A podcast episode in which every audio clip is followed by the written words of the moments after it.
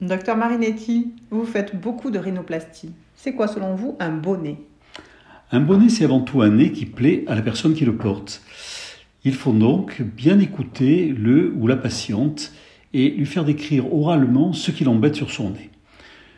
Globalement, un nez trop grand, trop long, trop développé vers l'avant, de face une pointe trop grosse, trop ronde ou tombante, une arête nasale trop large ou trop fine, une largeur de nez trop importante, des narines trop larges, avec un nez épaté, de trois quarts et de profil une bosse plus ou moins importante, une pointe tombante et ou trop projetée vers l'avant, des trous narinaires trop visibles latéralement, et enfin savoir s'il respire bien ou mal par le nez.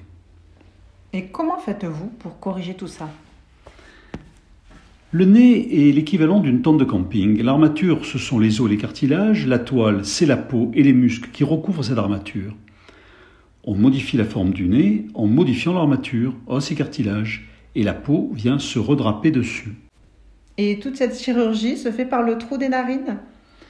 Oui, en partie. On ajoute très souvent une petite cicatrice sous le nez, au niveau de la columelle, lorsqu'il faut bien modifier la forme de la pointe du nez.